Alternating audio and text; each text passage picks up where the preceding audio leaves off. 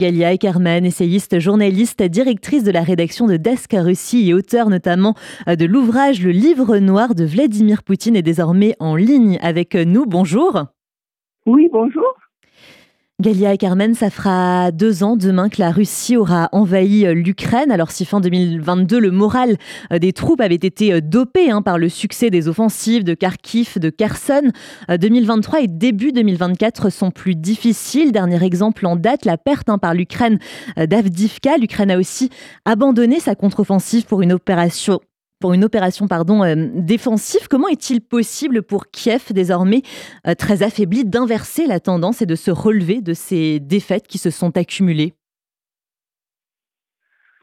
Je pense que c'est tout à fait possible, mais en grande partie, euh, cette tendance inversée, si elle a lieu, dépendra de l'Occident. nous sommes actuellement devant la situation de blocage euh, de l'aide américaine euh, par euh, le Congrès qui ne veut pas examiner cette demande parce que le président du Congrès est un allié, on peut dire, de Donald Trump.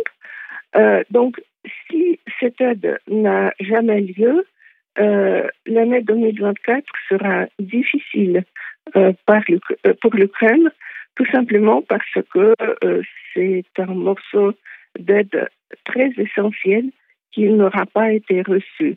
En revanche, les pays européens augmentent l'aide militaire à l'Ukraine.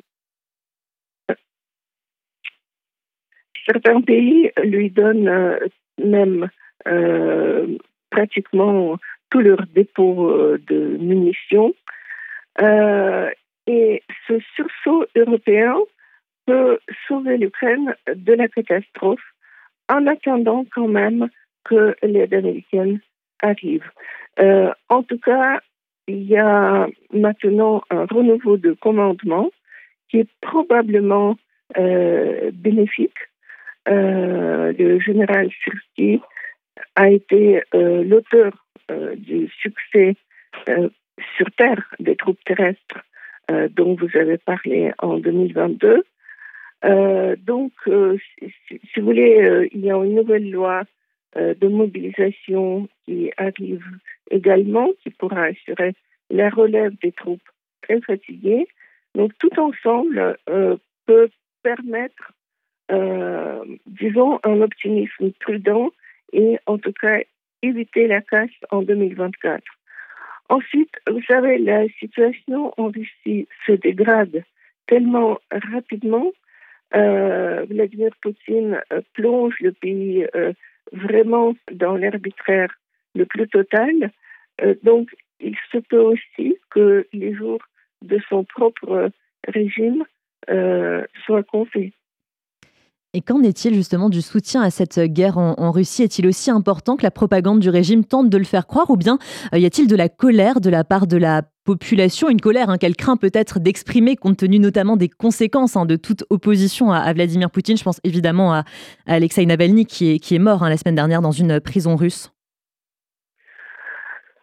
On ne sait pas trop. Je pense que le soutien euh, à l'opération militaire et à Poutine est très considérable, mais on voit en même temps une certaine fébrilité de ce régime, parce que d'une part, on a écarté un candidat, euh, Boris Nadezhdin, qui n'était pas du tout un candidat idéal, qui était en fait euh, pour garder les territoires euh, déjà occupés, mais qui voulait quand même l'arrêt des hostilités et de longues et pénibles négociations avec l'Ukraine. Donc, même ce candidat qui aurait eu 10% des voix dans un pays démocratique, ce n'est rien, lui, il a été écarté de la course. La même fébrilité euh, s'est manifestée dans euh, ce décès euh, très suspect, disons, d'Alexei Navalny, parce que il était encore la veille euh, en bonne santé et tout ce qui se passe autour de son corps, autour du secret de l'expertise, euh, montre que la thèse d'un empoisonnement ou tout simplement d'un meurtre, par exemple, par un autre détenu, bien sûr, sur, l'ordre, reste très plausible. Donc maintenant, Poutine a tellement peur de, Navalny, même mort, que vous avez vu les dernières nouvelles avec la mère de Navalny. les autorités sont prêtes à lui rendre le corps de son fils uniquement à condition que l'enterrement soit secret, comme d'ailleurs a été secret l'enterrement de Prigozhin, parce que on a peur de foule, on a peur euh, d'une expression euh, quand même euh, dommage à Navalny. Quand le régime est tellement peur de tout, ce n'est pas un régime très solide. Hmm. Et la France a demandé hein, de son côté une enquête indépendante et approfondie pour faire toute la lumière sur le décès de, Vladimir euh, de, d'Alexei Navalny. Pardon. Est-ce que cette enquête a une chance, d'après vous, d'aboutir? On ne sait pas. Vous savez, s'il a été empoisonné, euh, il y a 5000 poisons. la femme de Navalny a prononcé le mot Novichok, mais on n'en sait absolument rien et je pense qu'elle n'en sait pas euh, plus que les autres. Euh, dans le laboratoire des poisons qui a été créé par euh, la Tchéka, encore sous l'ordre de Lénine, donc qui existe maintenant plus de 100 ans, dans ce laboratoire, il y a des poisons, par exemple, qui provoquent une crise cardiaque qui ensuite sont indétectables. Euh, je doute aussi que euh, la famille puisse même collecter, euh, collecter les tissus biologiques pour faire cette expertise. et puis, la mère de Navalny, dit-elle, a signé déjà les, les documents établis donc de, l'autopsie d'Alexei qui indiquent, sans plus de détails, paraît-il, qu'il est mort de cause naturelle. Donc je pense que en fait euh, l'investigation sera extrêmement compliquée.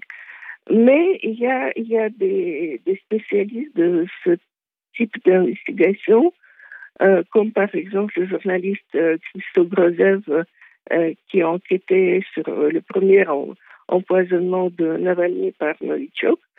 Et donc, euh, c'est pas totalement impossible qu'il trouve quoi que ce soit.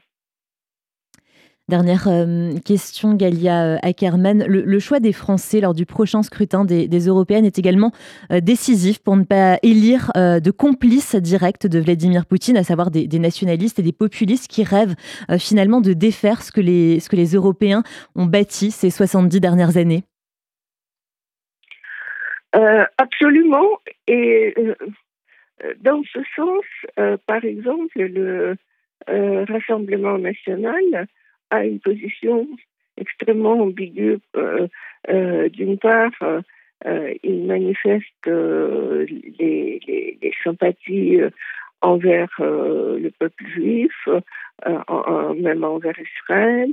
D'un autre côté, ils ont toujours été des alliés de Poutine, qui maintenant n'est plus du tout ami d'Israël. Euh, je pense qu'il faut quand même que euh, les citoyens européens et les juifs notamment, les juifs européens, euh, ne, ne se leurrent pas, n'aient pas d'illusions et ne choisissent surtout aucun parti qui a des connivences avec le régime Poutine qui détruit l'Ukraine et qui détruit ses propres citoyens. Merci beaucoup Galia et Carmen pour euh, toutes ces précisions. Je rappelle, vous êtes donc euh, essayiste, journaliste, directrice de la rédaction de Desk Russie et auteur notamment de l'ouvrage Le Livre Noir de Vladimir Poutine. Merci beaucoup d'avoir été avec nous euh, ce matin et très bonne journée à vous. Merci.